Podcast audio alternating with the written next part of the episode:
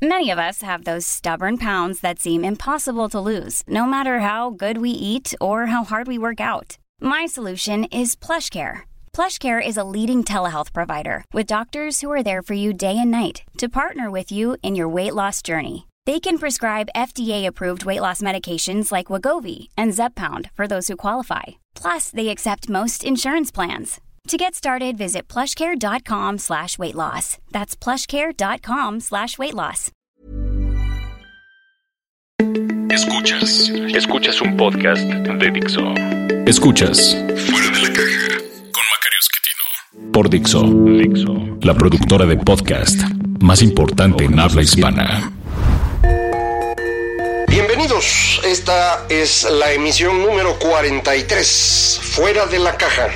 Bienvenidos, soy Macario Esquetino, le agradezco mucho que me acompañe en esta nueva emisión, la emisión número 43 de este podcast llamado Fuera de la Caja. Eh, como es una emisión impar, nos corresponde hablar de lo que ocurre en eh, la coyuntura y pues creo que el tema indudablemente es el enfrentamiento que tuvo México con Estados Unidos alrededor de la amenaza que hizo el eh, presidente de ese país, Donald Trump, de eh, imponer aranceles a todos los productos mexicanos, eh, primero en un 5% a partir del lunes 10 de junio, luego otro tanto igual durante julio, y así consecutivamente hasta llegar al 25%, que es su cifra mágica, ese es el arancel que está imponiendo a productos chinos, y se le ocurre, pues yo creo que es una buena cantidad, y eso fue lo que dijo. Eh, el, fenómeno que eh, percibimos durante las últimas eh, semanas, días, es muy curioso porque en el momento que el señor Trump amenaza con esta imposición de aranceles, que evidentemente va en contra tanto del acuerdo comercial que tenemos hoy, el NAFTA, como del nuevo acuerdo, el TEMEC, así como también de las reglas de la Organización Mundial de Comercio, esta imposición de aranceles, la reacción que causa de inmediato en el gobierno del señor López Obrador es el envío de una eh, comisión, de un grupo de personas de muy alto nivel, encabezados por el canciller eh, Marcelo Ebrard, pero eh, en donde estaban también secretarios de Estado, subsecretarios encargados de esta relación, y que fueron de inmediato al otro día, el sábado, se fueron corriendo a Washington, aunque no había nadie por ahí que los pudiera recibir.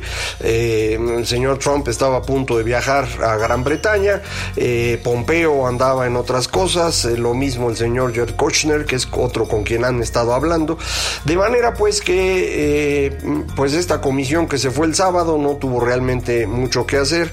La primera reunión de buen nivel que tuvieron fue el martes por la tarde con la mm, Speaker of the House, la señora Nancy Pelosi, la demócrata en este momento más poderosa que hay, eh, quien los recibió para platicar de lo que está pasando. Eh, se hizo famosa la reunión, no por lo que se comentó ahí, sino por el, eh, joven que trabaja con el señor Marcelo Ebrard para hacerse cargo de la comunicación social, que estuvo comiendo cacahuates durante este, este evento, algo pues poco común, digamos. Eh, sin embargo, el eh, miércoles empezaron ya las reuniones con el gobierno estadounidense que culminaron el viernes con un acuerdo en el cual México se compromete a eh, poner una presencia de la Guardia Nacional en la frontera sur bastante considerable, seis mil elementos, no sé cómo llegaron a esa cifra, pero esa es la que acordaron, y también se compromete a recibir en el territorio nacional a todos aquellos centroamericanos que pidan asilo en Estados Unidos, mientras el proceso de la decisión sobre el asilo llega a su conclusión.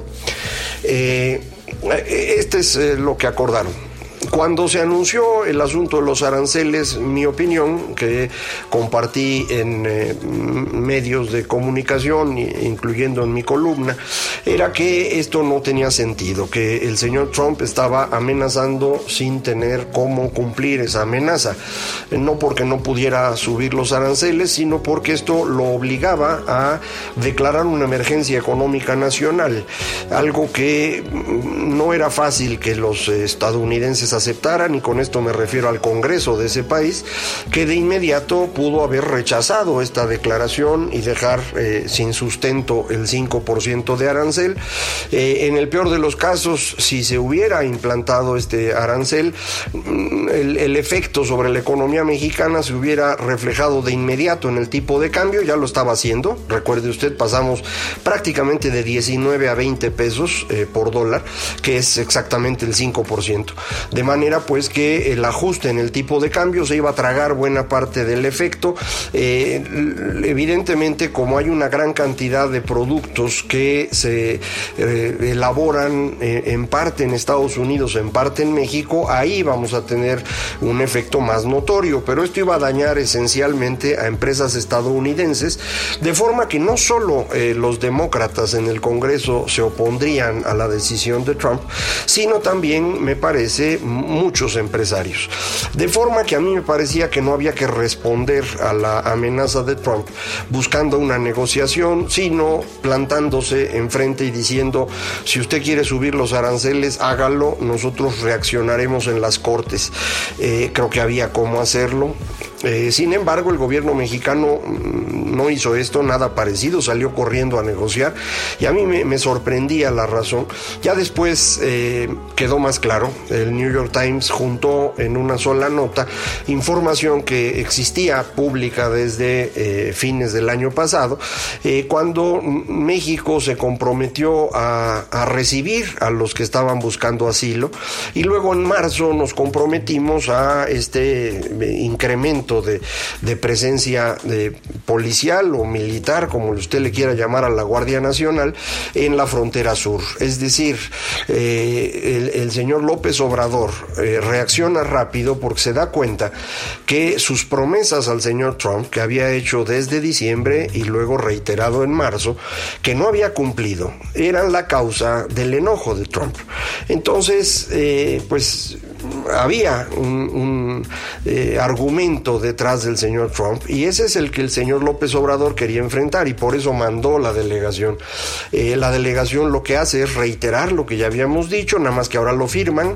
Eh, el señor Trump recientemente mostró a contraluz el acuerdo firmado en donde no solo parece decir lo que acordamos, sino que establece un plazo de 45 días para reflejar eso en las leyes. No, entiendo bien eh, cómo se haría eso, pero pues aparentemente es lo que dice el papelito que el señor mostró. Vaya usted a saber si este papelito es cierto o fue eh, producido por él. Ya ve usted que Trump no es una persona eh, muy confiable, que digamos. En cualquier caso, lo que esto lleva como consecuencia es una renuncia del gobierno mexicano a pararse enfrente del gobierno estadounidense. durante mucho tiempo se ha criticado a los gobiernos mexicanos de no tener eh, presencia de ánimo frente a los gobiernos estadounidenses. Eh, creo que no se podía acusar de esto, por ejemplo, a Felipe Calderón. Sí se acusó de esto al señor Peña Nieto, en particular cuando invitó a Trump durante la campaña a visitar Los Pinos. Una visita muy desafortunada que yo creo que prácticamente todos criticamos y que fue parte de las herramientas que utilizaron los partidos de oposición eh, para pues la campaña electoral de 2018, con, justa razón, así es como funciona esto. Sin embargo, eh, me parece que lo que se hizo hoy es todavía peor que eso. No solamente se le dio un triunfo político a Donald Trump que le eh, ayuda en su proceso de reelección, sino que efectivamente parece haber un acuerdo firmado en el cual nos comprometemos a hacer cosas que no son nada sencillas. por ejemplo, las seis mil, los 6 elementos de la Guardia Nacional que van a mandar a la frontera sur el día de hoy no existen.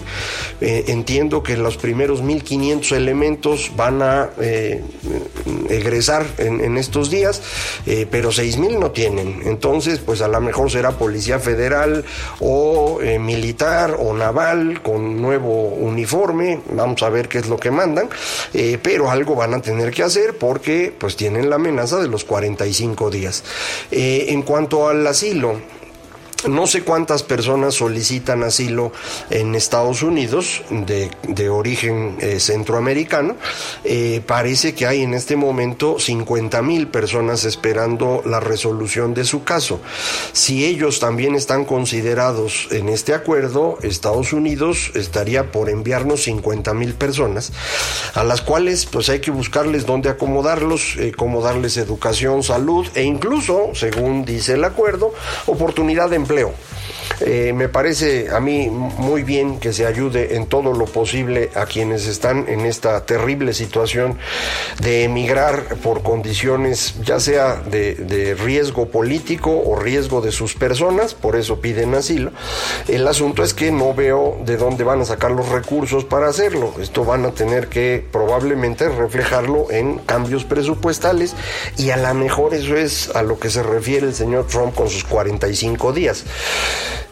En, el mes de mayo ya hubo 144 mil centroamericanos intentando entrar a Estados Unidos. Insisto, no sé cuántos de ellos piden asilo, eh, no sé cuántos van a, entrar en el proceso y entonces no serían enviados. El proceso de asilo en este momento ya está tardando dos años en resolverse. Si continúa el ritmo de crecimiento, es muy probable que esta cifra crezca. Prácticamente se duplicó en los últimos 18 meses. De forma eh, que vamos a tener que dar asilo a estas personas, no se llama asilo, pero les vamos a dar la oportunidad de estar aquí por dos o tres años. Si a los dos o tres años no les dan asilo en Estados Unidos, yo me pregunto qué vamos a hacer. No veo cómo vamos a pedirles que ya se vayan a su país después de estar dos años aquí o tres años eh, con sus niños en la escuela, eh, construyendo relaciones, eh, probablemente con empleo, de manera que, que nos hemos metido en un asunto complejo que tiene un costo elevado no es fácil saber si es más alto este costo o el 5% de arancel, pero tengo la impresión que es más alto el costo del asilo. Eh, adicionalmente, insisto, se le dio el triunfo político a Trump que le permite una base para reelegirse, que va a ser el grito de que pues finalmente ya hay muro en la frontera sur. Eh, no es un muro de ladrillos, es un muro que se llama México. Y sí, los mexicanos lo están pagando. Eh, de manera pues que esto fue una situación eh, bastante seria. Eh, el señor eh, López Obrador, como cualquier político, está intentando convertir esta mala decisión en una victoria política, probablemente con sus seguidores más cercanos y los más acérrimos votantes de él, esto sea fácil, pero parece que no con toda la población, aunque recuerde usted, los mexicanos no entendemos mucho lo que ocurre fuera de nuestro país, ni le hacemos mucho caso a la migración. Así que eh, probablemente esto no se note tanto hasta que el señor Trump empiece nuevamente a utilizarnos para su campaña. Y en ese momento creo eh, va a ser más difícil para López Obrador eh, afirmar que le ganó cuando todo lo que tenemos ahorita de evidencia es exactamente lo contrario. de manera pues que continúa este proceso en el cual México se complica la vida innecesariamente en esto que he llamado yo crisis autoinfligidas.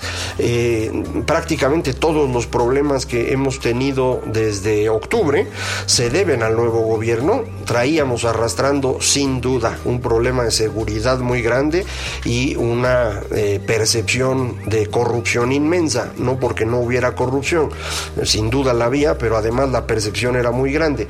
No creo que hayan avanzado en estos dos temas, ni en seguridad ni en corrupción, pero además lo que han hecho es provocar crisis, desabasto de combustible, desabasto de medicamentos, la incapacidad de tener los libros de texto gratuitos para el inicio del curso, una economía que se contrae, la inversión desplomándose, eh, todo esto resultado de decisiones absurdas de parte de los gobernantes, que en este caso en particular significa de parte de López Obrador, porque pues él es el que decide todo y sus secretarios de Estado son, eh, como se decía en los viejos tiempos, simples ujires, es decir, eh, personajes que están para traer y llevar mandados para recibir a los visitantes, para poner la mesa o cambiar las sillas del lugar. Eh, no parece que estén decidiendo absolutamente nada. de manera que, el, proceso en el que nos encontramos de deterioro, yo creo que es atribuible sin duda al señor López Obrador. esto no quita que su, su puesto como presidente de México sea absolutamente legítimo, lo ganó con toda claridad, eh, pero sí es una desgracia porque pues eh, se nos está complicando mucho la situación, no se percibe cómo vamos a, ir resolviendo los problemas que se van creando, al contrario se ve un proceso de incremento de, la complicación y este asunto del señor Trump, insisto, es, es serio porque recuerde la elección del señor Donald Trump o reelección en caso de ocurrir, eh, pues va a ser eh, para fines del próximo año. Eh, para ese entonces, pues nos faltan 15, 16, 17 meses en los cuales vamos a estar siendo golpeados continuamente en una economía débil con proyectos absurdos de construcción como el aeropuerto Santa Lucía o el tren Maya o la refinería, con calificaciones de deuda a la baja, eh, como es el caso de Pemex, eh, pues eh, ser el juguete de Trump no, no parece ser la mejor idea. Pero eso es el camino en el que estamos en este momento. ¿Qué es lo que creo que podríamos esperar en los próximos meses? A mí me parece que debemos hacer énfasis en lo que ya comentamos, en cómo defendernos de lo que está ocurriendo. Y yo insistiría, para esto hay tres cosas indispensables. La primera es evitar que la democracia desaparezca. Y esto no es un asunto teórico, es un asunto ya casi de eh, emergencia.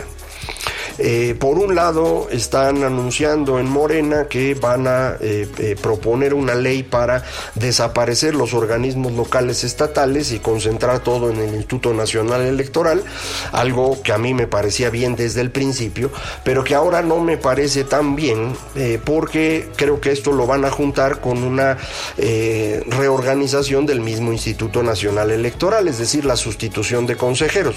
Si hacen esto con el mismo criterio, con el cual sustituyeron consejeros en la Comisión de Regulación eh, de Energía, en la Comisión Nacional de Hidrocarburos o en el Instituto Nacional de Evaluación Educativa, pues esto va a ser una tragedia. Ahí están eligiendo, mm, en dos de ellos ya lo hicieron, en el Instituto Nacional de Evaluación Educativa están por hacerlo, están eligiendo incompetentes eh, que se subordinan fácilmente.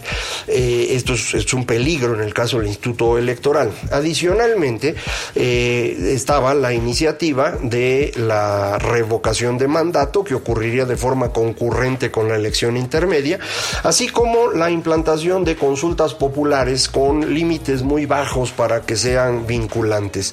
Eh, esto es gobernar a fuerza de plebiscitos. Esto le puede sonar muy bien a algunas personas, pero en el fondo significa eh, quitar el, el control del poder de la clase política para enviarlo exclusivamente a la persona que promueve todo, que insisto es el señor López Obrador. Eh, permitirle competir por revocación de mandato destruye la estructura del presidencialismo, pero al mismo tiempo le da la ventaja de eh, utilizar eh, todo el poder del Estado y toda su carisma personal en una elección intermedia en donde se renueva la Cámara de Diputados y se eligen 12 gobernadores. Eso es lo que quieren, en el fondo, tener la mayor cantidad de poder posible. Eh, a mí no me parece que sea buena idea esto, creo que esto daña significativamente eh, la democracia. E insisto, esto no es un asunto que va a pasar dentro de tres años, es un asunto que va a decidirse muy pronto. Para eso habrá un periodo extraordinario en el legislativo en donde van a discutir estos temas. Y esto puede ocurrir tan pronto como una semana, dos semanas, no creo que más tiempo que eso, de forma que esté usted atento porque pues es el primer paso que tenemos que hacer, evitar que la democracia desaparezca.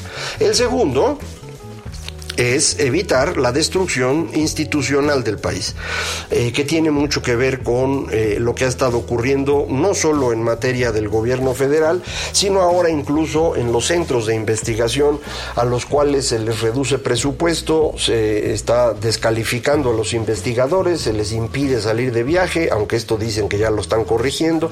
Eh, recientemente el, el subsecretario de la Secretaría de Educación Pública, Luciano Concheiro, habló de una... Eh, digamos, élite eh, eh, académica que recibe pagos extraordinarios eh, y en el fondo lo que quieren es eso, mediocridad en todas partes, es lo que ellos conocen, es lo que ellos son. Entonces, pues es lo que están intentando. Una vez que hagamos esto, frenar la destrucción de la democracia y evitar la desaparición de las instituciones, necesitamos construir un discurso atractivo a las mayorías para eh, recuperar el camino que llevábamos, un camino, creo yo, de democracia y crecimiento. Eh, no quiero que regresemos a la época del PRI, ni mucho menos, pero sí a ese camino que habíamos iniciado hace 30 años de apertura comercial, de inversión extranjera, de creación de nuevos espacios para quien tenga interés y ganas de lograr las cosas, y eso es lo que no, no debemos perder, pero necesitamos construir eso. Eh, entonces, bueno, como puede ver, casi cada uno de estos programas impares de fuera de la caja está peor que el anterior. Pero yo no tengo la culpa, yo nada más se los platico. Muchísimas gracias por acompañarme. Eh, vamos a seguir platicando aquí mientras se pueda. Recuerde usted, Macario MX, en Twitter, arroba Macario MX, correo electrónico macario arroba macario.mx, página electrónica www.macario.mx. Muchísimas gracias por acompañarme. Esto fue Fuera de la Caja. Dixo presentó Fuera de la caja con Macario Esquetino.